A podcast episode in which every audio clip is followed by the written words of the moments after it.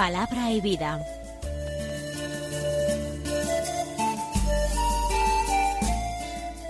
Con el Padre Manuel Horta, desde Sevilla.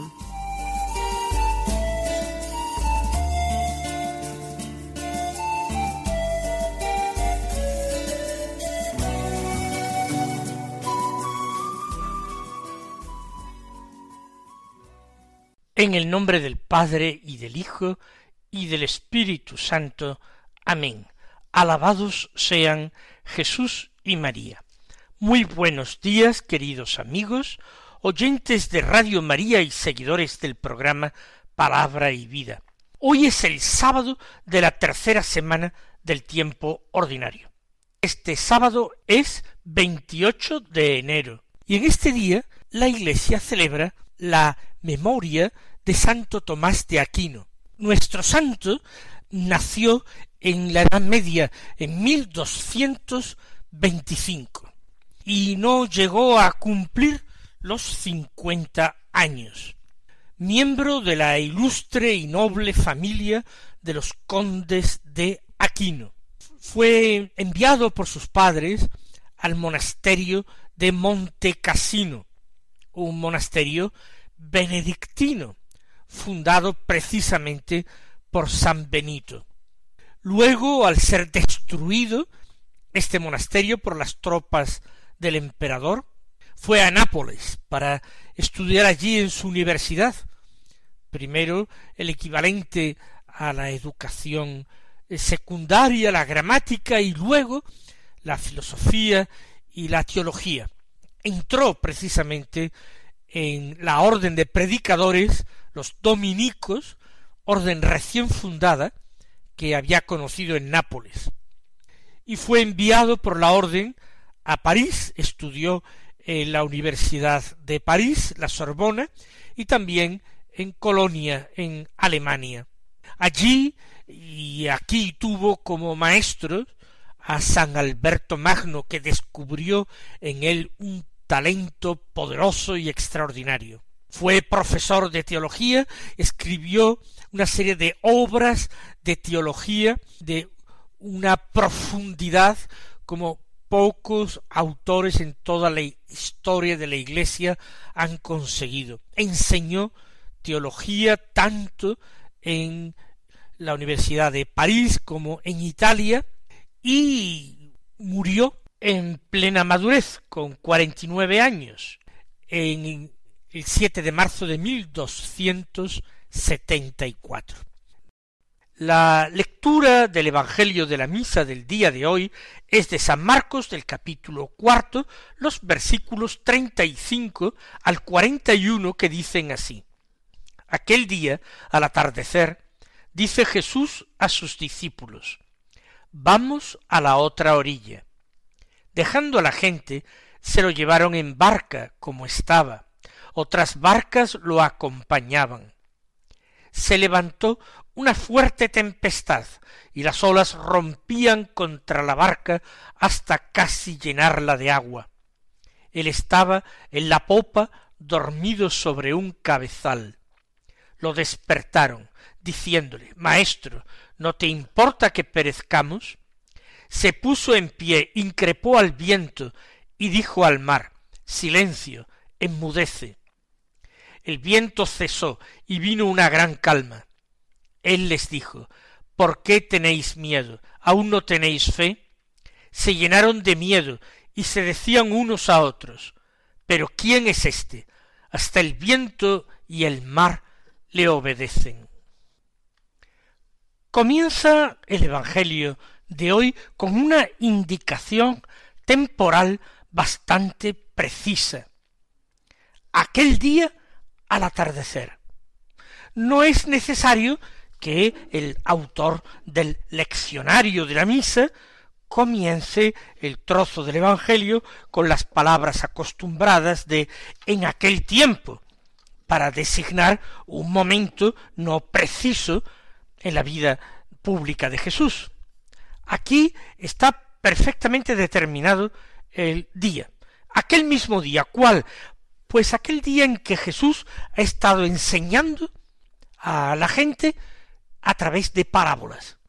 la parábola del sembrador y todas estas otras parábolas, la semilla que crece sola, la semilla, la semilla de mostaza que se hace un arbusto muy grande, ese mismo día en que también ha explicado en privado a los apóstoles y a algún discípulo más que se encontraba por allí, les ha explicado las parábolas, ese mismo día es cuando él dice a sus discípulos al atardecer vamos a la otra orilla.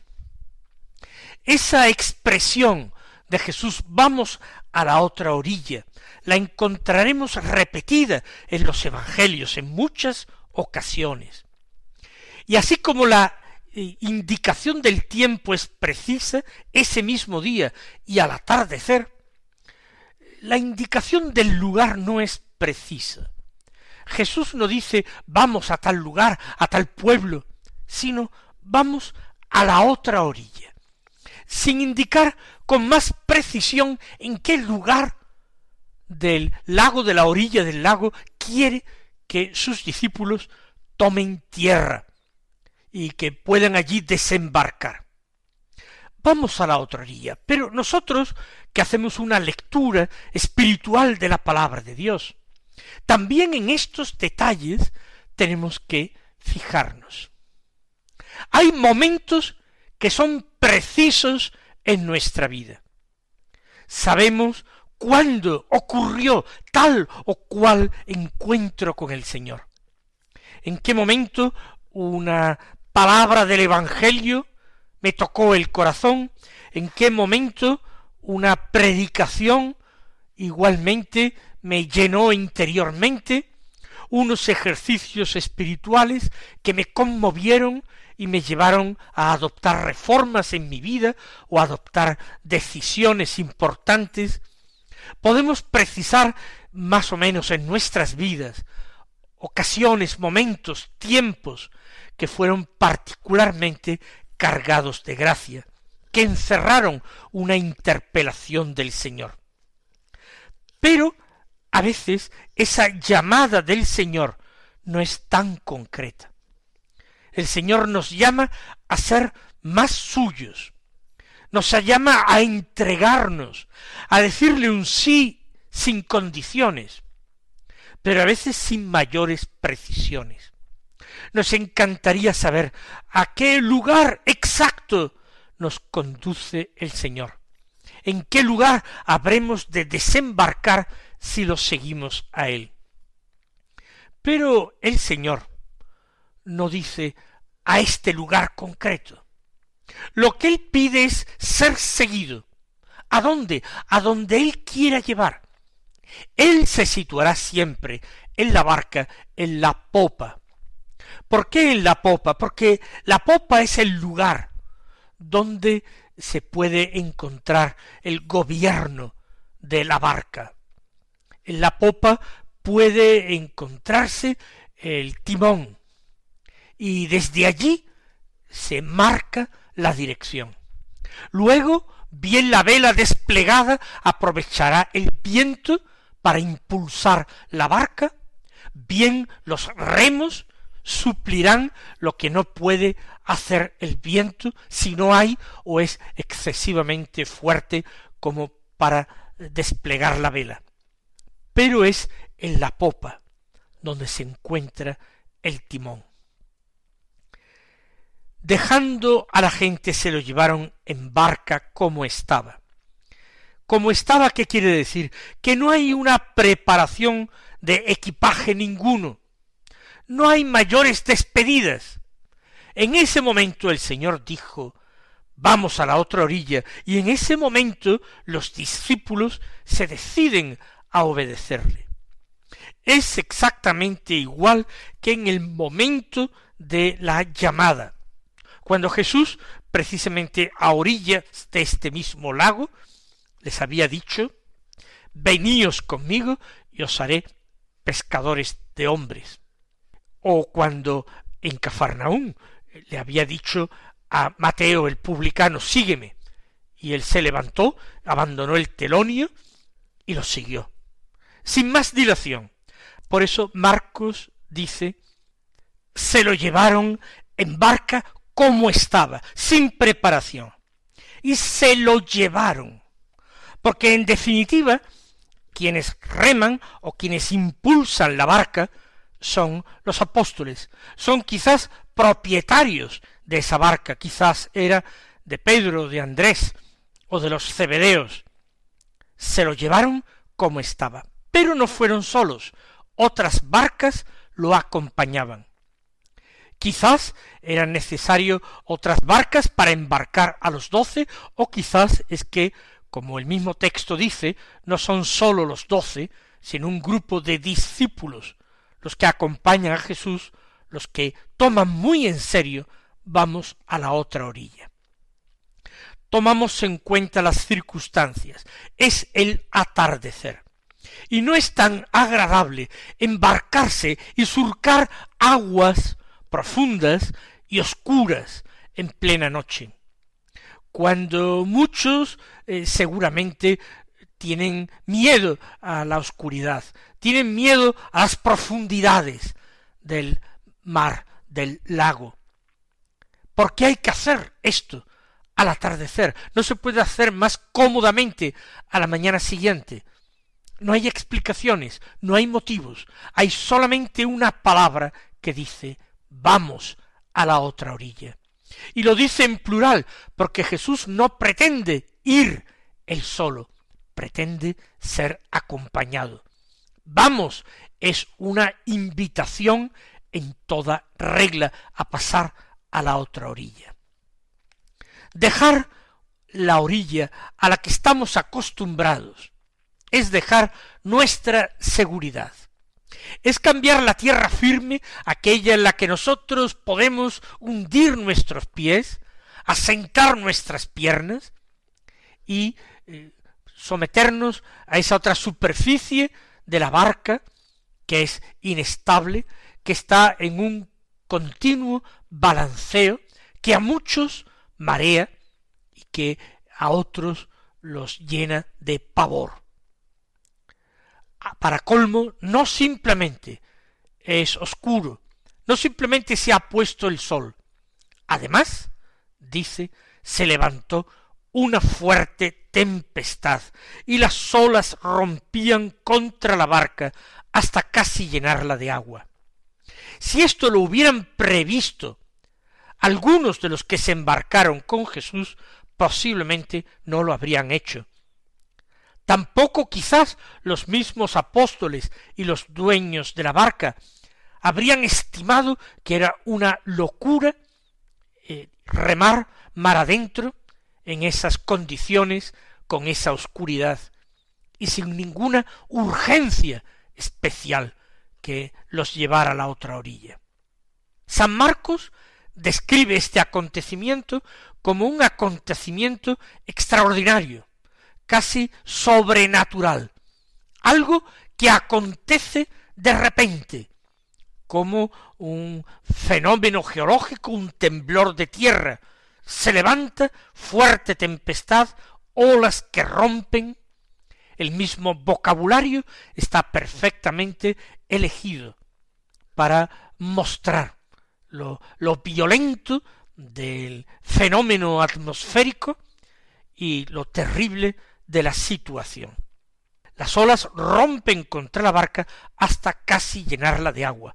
Se está amenazando la estabilidad de la barca. Y uno se pregunta, ¿qué hago yo aquí?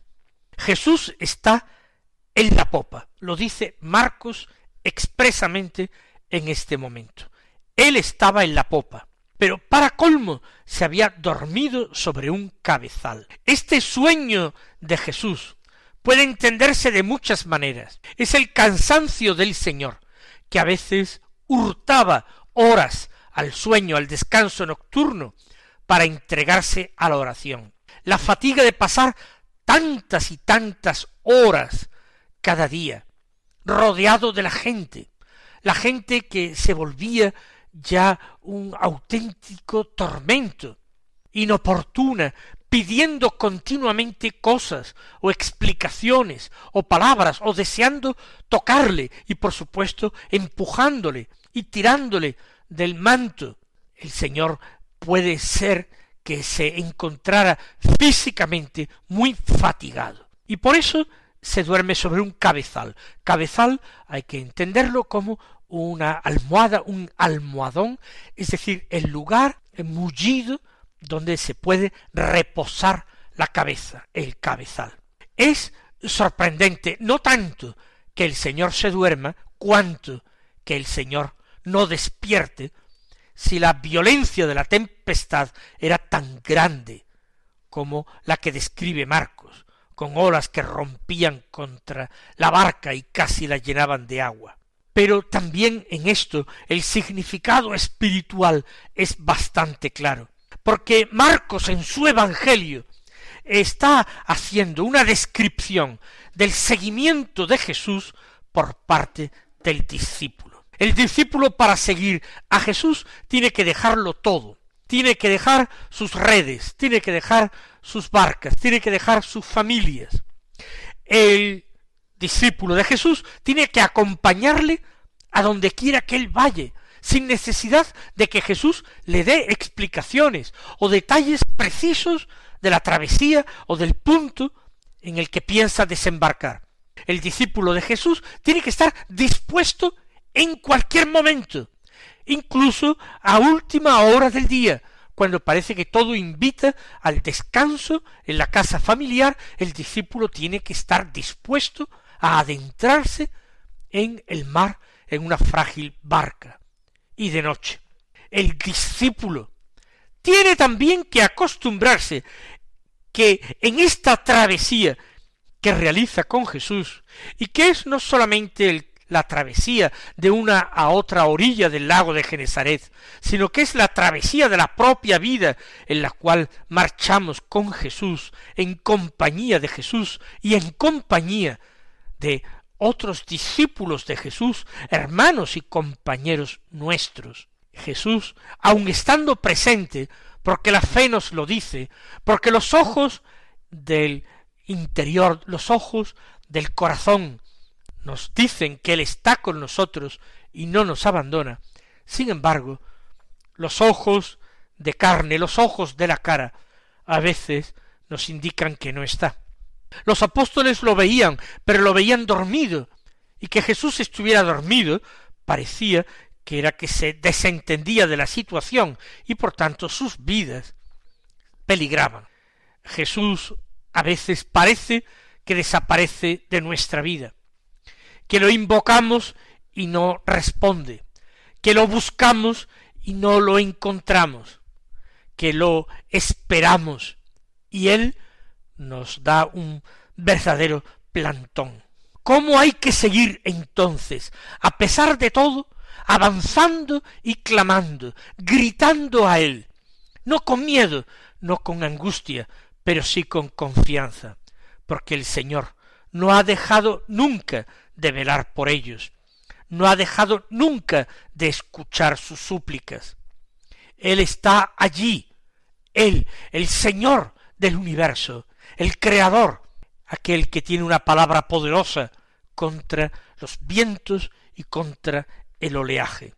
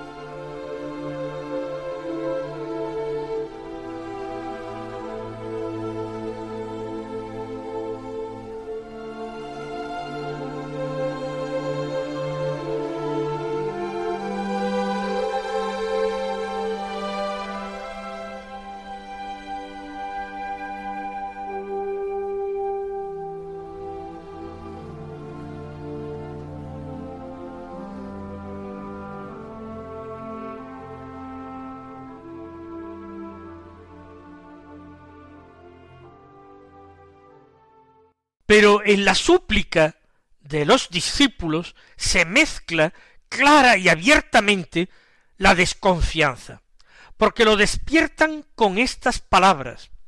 Maestro, ¿no te importa que perezcamos?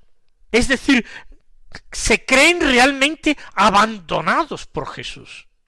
Parece que te da exactamente lo mismo que muramos. ¿Cómo puede ser que duermas y que no nos ayudes? Y eras tú, quizás, el que además llevabas el timón. Con razón parece que nos encontramos perdidos en plena noche y en medio del mar. Tú has desatendido el timón. Así muchos cristianos hoy se sienten angustiados, porque en esa barca en que realizamos la travesía, en la que la Iglesia siempre ha visto la barca de Pedro, la Iglesia, que nos llega nos lleva al puerto de la salvación, en esa barca de Pedro, parece que hoy hace aguas.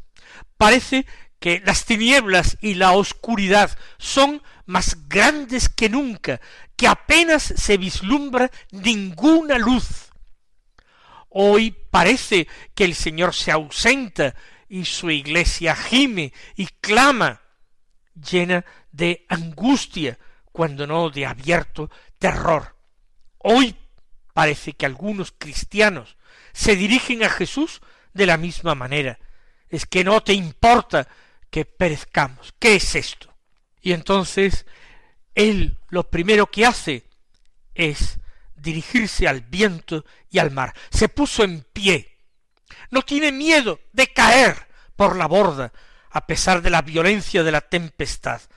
En pie, poderoso, resucitado, activo. Increpó al viento y dijo al mar, silencio, enmudece.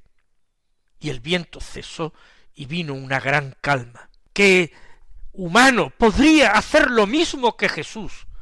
Mandar sobre las fuerzas de la naturaleza de esta manera y con un resultado tan inmediato y tan directo.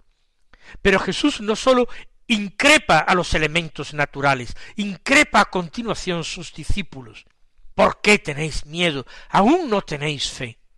No han visto suficientes milagros para creer en Él. No han escuchado bastante sus palabras para confiar en su poder. ¿Acaso no tenéis fe? ¿Cómo es que entonces me habéis seguido? Ellos desconcertados estaban, llenos de miedo, decían unos a otros, pero ¿quién es éste? Hasta el viento y el mar le obedecen. Este no es un maestro cualquiera, es mucho más, ¿Con quién estamos nosotros? ¿A quién seguimos? ¿A quién llevamos en la barca? Y ese temor reverencial se apodera de ellos. Mis queridos hermanos, que el Señor os colme de sus bendiciones y hasta mañana si Dios quiere.